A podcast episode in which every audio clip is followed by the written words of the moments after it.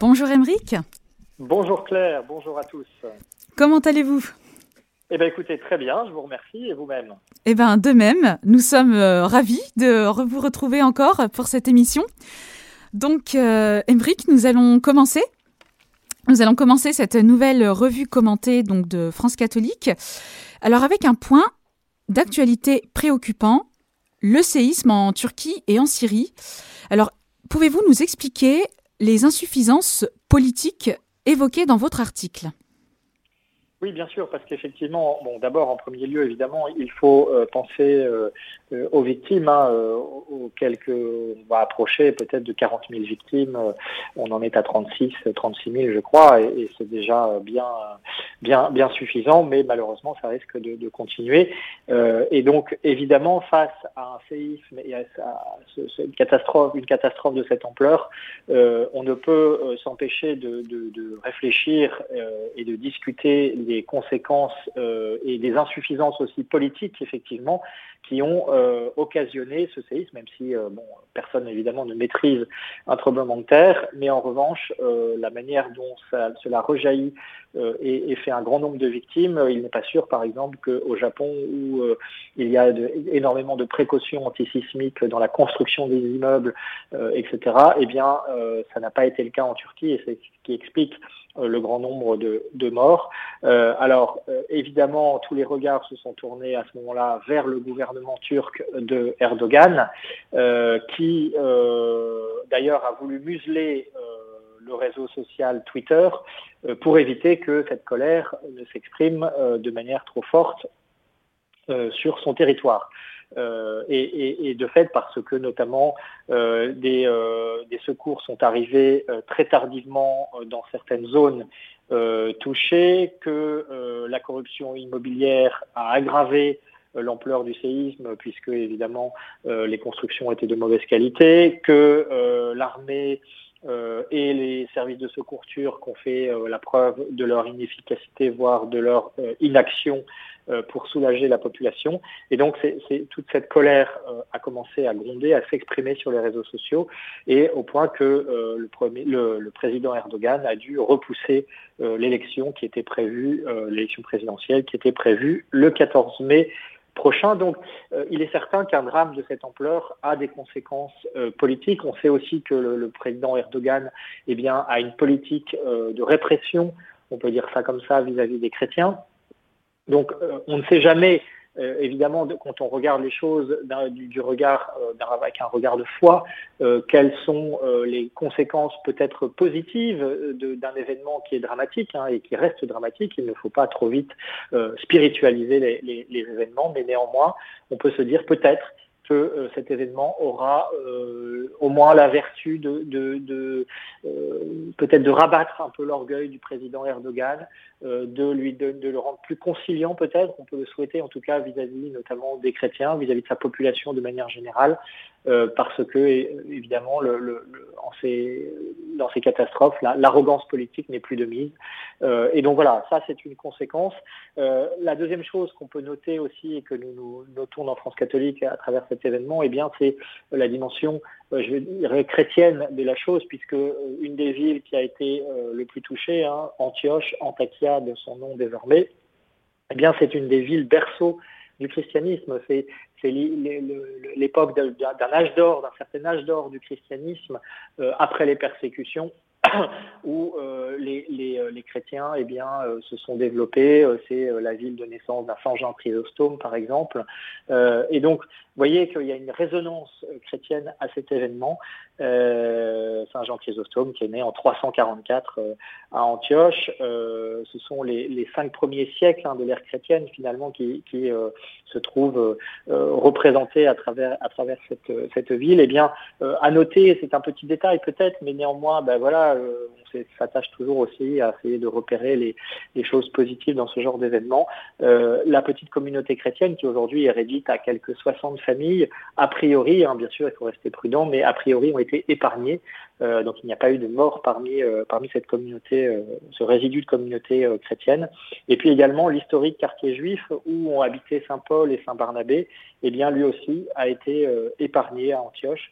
Euh, ça avait été déjà le cas lors de précédents, euh, tremblements de terre, en l'an 115 ou en l'an 528, vous voyez, ça ne, date pas d'hier.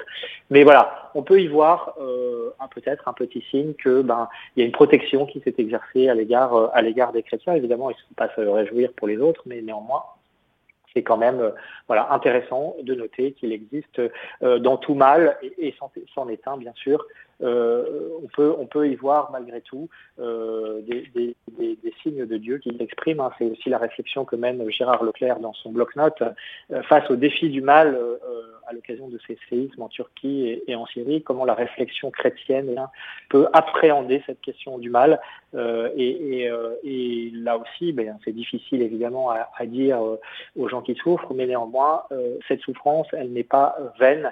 Euh, elle peut, euh, d'une certaine manière, c'est mystérieux, hein, c'est le mystère de la croix, mais elle peut être féconde d'une manière ou d'une autre. Et donc, euh, le, chrétien, lorsqu'il regarde un événement comme cela, il n'est pas comme un Voltaire, par exemple, qui, avait basé hein, tout son tout son système anti-religieux, anti-chrétien sur justement un tremblement de terre. Là aussi, c'était la Lincoln à l'époque euh, Voltaire, eh bien, euh, un chrétien, il doit regarder aussi ces événements avec un regard de foi. Ce n'est pas facile, il ne faut pas aller trop vite euh, et encore une fois, ne pas tout spiritualiser, mais néanmoins, il est possible d'y voir aussi une forme d'espérance à travers ces petits signaux. C'est peut-être pas grand-chose, mais euh, ça compte aussi, voilà, pour ne pas perdre totalement espoir euh, à la fois en l'humanité, parce qu'il y a aussi toute la mobilisation des secours de pays euh, et d'organisations chrétiennes, notamment comme l'Ordre de Malte et tant d'autres, au secours des victimes, quelles qu'elles soient. Euh, et puis aussi, bah voilà, ces, ces petites protections. Euh, euh, il peut s'agir d'enfants sauvés, il peut s'agir de prêtres ou d'évêques qui ont été retrouvés vivants, ou de, de communautés, de familles chrétiennes épargnées. Il ne s'agit pas de s'en glorifier, mais de voilà, de constater que malgré tout, même au sein de, l'horreur et du drame, eh bien, Dieu intervient, Dieu protège, donc Dieu continue à veiller sur nous.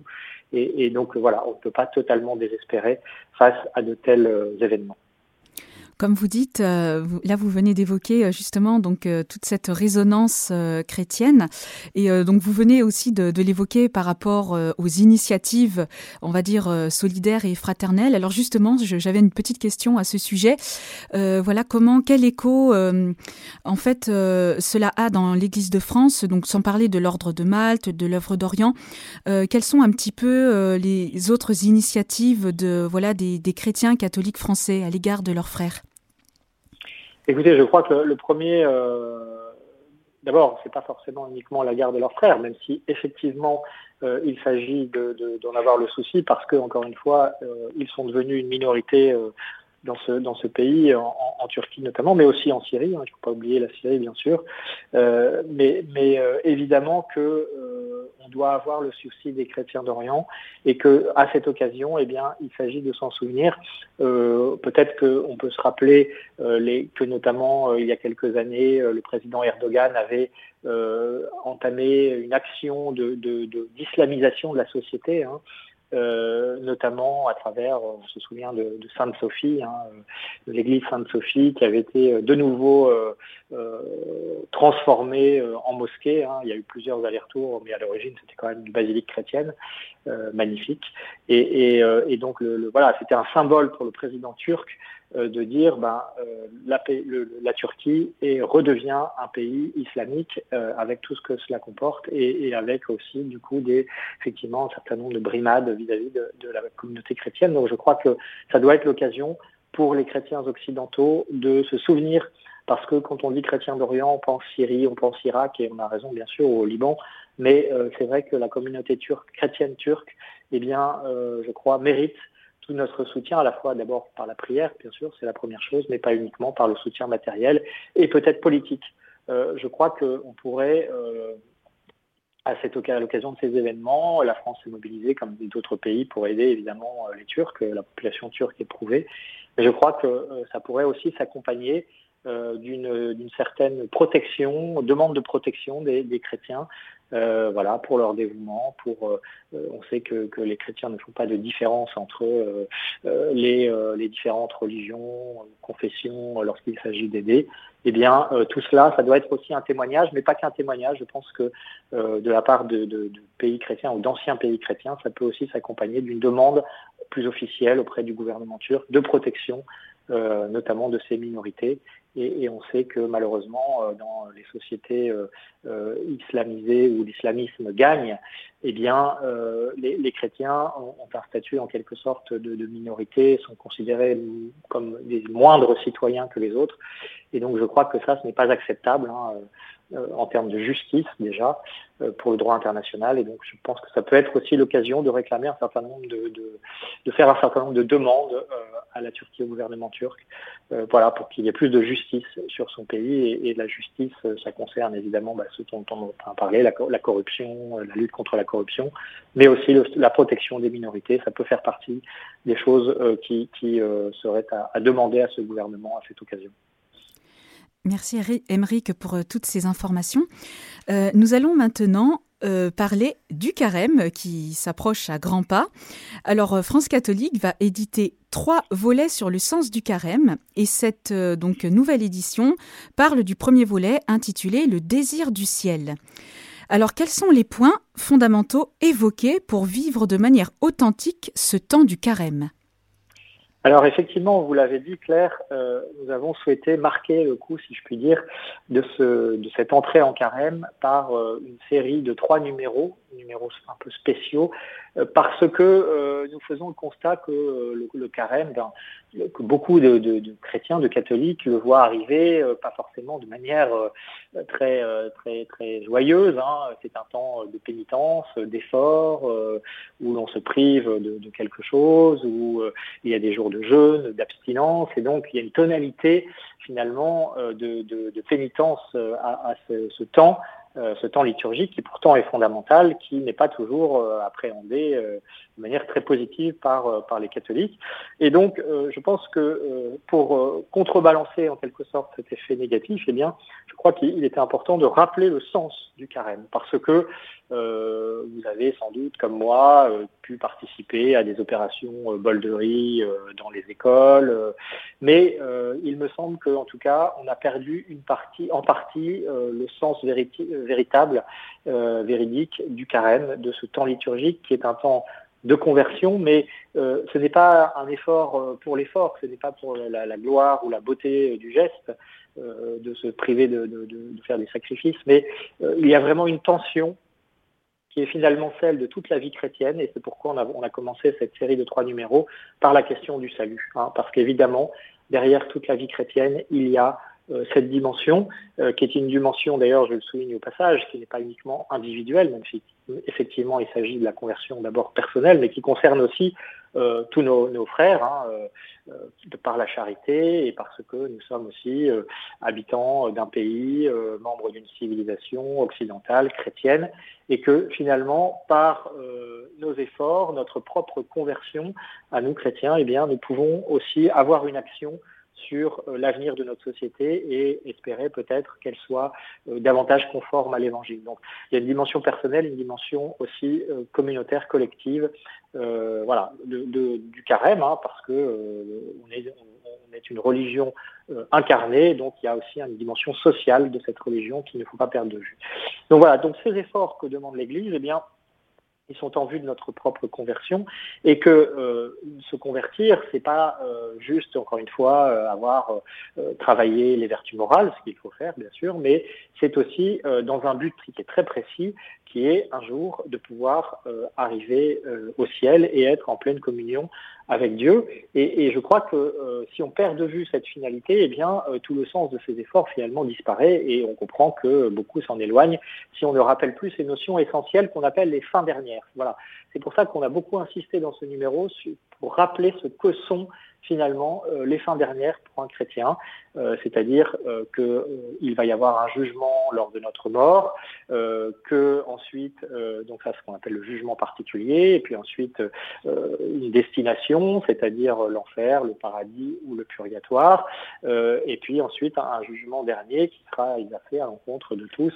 voilà, ce sera la fin des temps. Et donc tout cela, ça nous donne une perspective. Il ne s'agit pas de faire peur, il ne s'agit pas de, sombrer dans le quelconque catastrophisme, mais de dire voilà, il y a une tension, il y a un enjeu dans la vie chrétienne. C'est ce que nous rappelle notamment euh, monseigneur Bernard Ginoux, euh, l'évêque émérite de Montauban, que nous avons interrogé là-dessus, parce que il y a eu récemment un, colloque sur les fins dernières qui était qui concernait davantage les prêtres.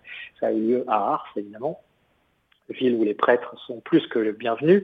Et donc, euh, bah voilà, l'idée c'était de réhabiliter justement ces notions de fin dernière parce que ça donne encore une fois une tension, une direction à notre à notre vie chrétienne et je pense qu'on en a besoin. On a besoin de l'entendre aussi dans les prédications des de les réentendre dans les prédications des prêtres parce que finalement c'est ce qu'avait dit un peu Benoît XVI euh, lors de son discours au Bernardin, vous savez, où il parlait des moines, de la culture occidentale, disant que finalement ce qui était premier d'abord euh, dans euh, les moines qui étaient aussi euh, qui avaient véhiculé la culture de l'Antiquité pour la redonner en Occident, mais, mais qu'ils l'avaient fait d'abord parce qu'ils cherchaient Dieu. Et Dieu était premier.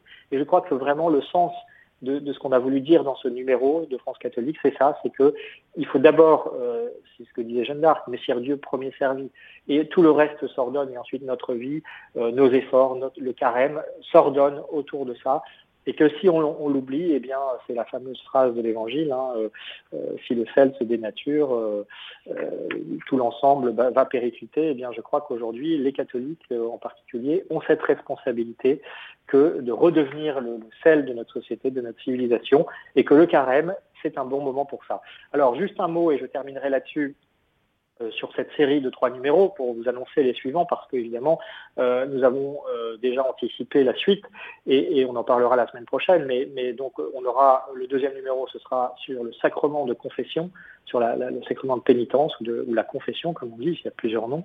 Parce que là aussi c'est quelque chose qui est important hein, on a perdu en quelque sorte le sens du péché de ce que c'est vraiment que ce manque d'amour envers Dieu et, et que en revanche il y a un instrument formidable qui est la confession. On vous racontera l'histoire de la confession. Et puis dans le troisième numéro de cette série, qui conclura donc euh, cette série de carême, eh bien, ce sera sur aussi le, sens du sacrifice, euh, l'esprit de sacrifice à la fois euh, dans l'éducation, hein, le, sens de l'effort justement, et je crois que c'est important de retrouver aussi ce sens-là. On vit malheureusement dans une société matérialiste de consommation où on a perdu euh, finalement le sens de, de, de l'effort, du moindre effort. Or, euh, il y a aussi une joie à les sportifs en savent quelque chose, hein, à produire un effort et que euh, le, la joie au bout du compte n'est pas la même quand il y a eu un effort ou quand on a tout tout cuit, si je puis dire, dans la main ou dans le bec c'est pas la même chose et, justement cette société de consommation eh bien elle, nous euh, c'est ce que nous dit notamment Frédéric Guillot dans un, un de nos chroniqueurs euh, qui fait sa chronique d'apologétique chaque semaine qui est très apprécié. Il dit il y a un lien très profond entre euh, la société de consommation le consumérisme et le péché. Et notamment parce que par la publicité notamment ça nous entraîne sur la voie de tentation comme l'orgueil, la vanité, l'envie, la luxure, la paresse, la gourmandise. Euh, et donc voilà, cette société de consommation, cette société matérialiste, eh bien, il faut que les chrétiens arrivent en quelque sorte tout en vivant dedans, hein, on n'en est pas indemne, mais à ne, pas en être prisonnier, à ne pas en être esclave. Et je crois que le carême, bah, c'est aussi un bon moment pour ça. En tout cas, nos auditeurs seront ravis de, justement de cheminer avec euh, France catholique euh, sur cette question. Euh, pour terminer cette euh, revue commentée, euh, nous allons faire un petit point culture. Est-ce que vous pouvez nous dire en quelques mots en quoi consiste Notre Dame de Pierre, ce spectacle en hommage à Notre-Dame de Paris? Voilà, effectivement, on a voulu mettre un coup de projecteur je dirais, culturel sur cette initiative sympathique parce que, évidemment, l'incendie de Notre-Dame a marqué tous les esprits hein, et pas que les croyants, et que donc quatre ans après, eh bien, est euh, cette idée de spectacle qui est consacrée à l'histoire de la cathédrale, mais aussi à ce qu'elle symbolise. C'est un jeune metteur en scène, Corentin Stemler, qui s'était déjà illustré par des, un spectacle musical qui avait très très bien marché, à la fois dans l'ouest de la France et puis ensuite euh, à Paris, et que euh, voilà, il a voulu rendre hommage à cette cathédrale, à la manière aussi dont elle a marqué les siècles, euh, par euh, le fait d'être au milieu vraiment de la cité, de la ville de Paris, de rendre hommage aussi à tous ces ouvriers qui euh, se sont mis au service finalement de sa construction pendant près de deux siècles, qui ont aussi, qui se sont effacés en quelque sorte derrière cette œuvre dédiée à Dieu, hein, justement, ce qu'on disait tout à l'heure, le désir du ciel, et eh bien Notre-Dame a été érigée d'abord pour la prière. Hein, il ne faudrait pas l'oublier, c'est certes un des plus beaux, monuments de France, mais néanmoins, c'est d'abord un lieu de prière, ce n'est pas un musée. Et, donc, il sera important aussi, lors de sa réouverture prochaine, peut-être 2024, que cette dimension spirituelle eh bien, elle soit peut-être encore plus marquée que par le passé. Et donc, ce spectacle, eh bien, euh, Corentin Stemler espère qu'il pourra euh, y contribuer à sa mesure et à sa manière. Mais c'est quand même un spectacle d'envergure, hein, 90 comédiens, euh, avec euh, trois portails de Notre-Dame, la Galerie des Rois, et euh, trois dates qui sont d'ores et déjà prévues, 30 juin, 1er et 2 juillet, au Palais des Congrès à Paris, plus de 10 000 spectateurs qui sont attendus. Et puis ensuite, peut-être, si le spectacle marche, et il faut le souhaiter, eh bien, euh, ce sera une tournée dans toute la France jusqu'en 2025. Donc, vous voyez, voilà, une initiative vraiment qu'il faut soutenir parce que ça met en valeur notre patrimoine, ça met aussi en, en valeur la foi qui a été à l'origine de cette Dame de Pierre. Hein. Euh, évidemment, la Dame de Pierre, c'est la Vierge Marie, tout le monde l'aura compris, mais euh, je crois que si on, ne mentionne pas derrière cette piété mariale, eh bien, euh, les, pierres peuvent s'écrouler. à la limite, on n'a même pas à s'en émouvoir. on perdra évidemment un superbe bâtiment, mais, mais si ce n'est qu'un bâtiment, non. Ce qui est important, c'est évidemment ce qu'il recouvre et ce qu'il englobe en quelque sorte de tout ce culte chrétien, ce culte d'abord évidemment eucharistique, mais aussi ce culte marial qui est intimement lié à l'histoire de France et, donc euh, tout ce qui permet de le mettre en valeur, de rappeler aussi hein, les fameuses racines chrétiennes. Ce n'est pas qu'un slogan, hein, ça a aussi été des siècles de prières dans cette cathédrale à travers tous les événements de l'histoire de France. Eh bien, euh, je crois qu'il faut, il faut les soutenir et, et, donner envie aux gens aussi de s'en saisir. Ce qui est intéressant aussi avec Corentin Stemler, c'est qu'il s'inspire du Puy du Fou vous savez, ce fameux spectacle de, Vendée, euh, qui là aussi euh, s'empare de tous les, grands événements de, l'histoire de France euh, notamment, et l'histoire chrétienne en particulier. Et, bien voilà, ce spectacle du Puy du Fou, ces spectacles ont fait des petits, ont essaimé à travers la France, et Corentin Stemler, qui est un jeune, hein, avoir, euh, je n'ai pas son âge précis, mais, mais au maximum une trentaine d'années. Euh, et bien voilà, je trouve ça formidable qu'aujourd'hui des jeunes s'engagent au service de la culture par le spectacle. C'est pas toujours facile, pas toujours reconnu en plus dans les milieux euh, catholiques. Hein. On considère que ce sont peut-être des milieux, des, métiers un peu précaires. Et bien voilà, là c'est avoir foi aussi en l'importance des idées, du monde des idées, de la culture, que ça nourrit les gens aussi bien que les, objets de consommation courante. Et, et donc voir des jeunes qui s'investissent dans ce type de spectacle, c'est formidable et je crois que vraiment il faut les soutenir euh, tout euh, aussi, aussi fortement qu'on le peut. Un grand merci, Émeric. Nous arrivons au terme de l'émission. Je rappelle aux auditeurs le site de France Catholique, france-catholique.fr, france-catholique.fr. Un grand merci, Émeric, pour ce temps passé à, l'antenne. Bonne journée. Merci à vous. Chers auditeurs, c'était notre émission France catholique, la revue commentée. Vous étiez avec Claire Jonquier et Émeric Pourbet de France catholique. Vous pouvez réécouter cette émission podcast sur notre site internet radiomaria.fr.